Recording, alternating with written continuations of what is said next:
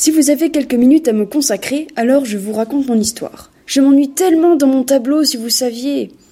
Mon vrai nom est Jean-Antoinette Poisson et je viens d'un milieu modeste. J'ai réussi à m'élever dans la société et à côtoyer les personnes les plus haut placées.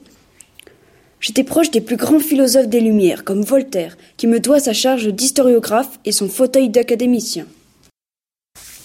J'ai même réussi à le réconcilier avec le roi. Oh, quelle histoire Ah, je me suis toujours intéressée aux arts, à la culture, à la littérature, et d'ailleurs on me dit femme des Lumières. Et vous, vous vous intéressez à tout ça? Vous avez lu, par exemple, l'encyclopédie de Diderot? Ah, quel dommage Bien vu, j'ai en effet contribué à des décisions politiques importantes comme le renversement des alliances au cours de la guerre de Sept Ans qui a conduit au traité de Paris.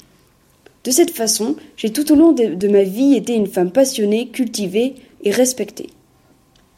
Ah, il est vrai que certains courtisans ne m'appréciaient guère à cause de mes origines roturières.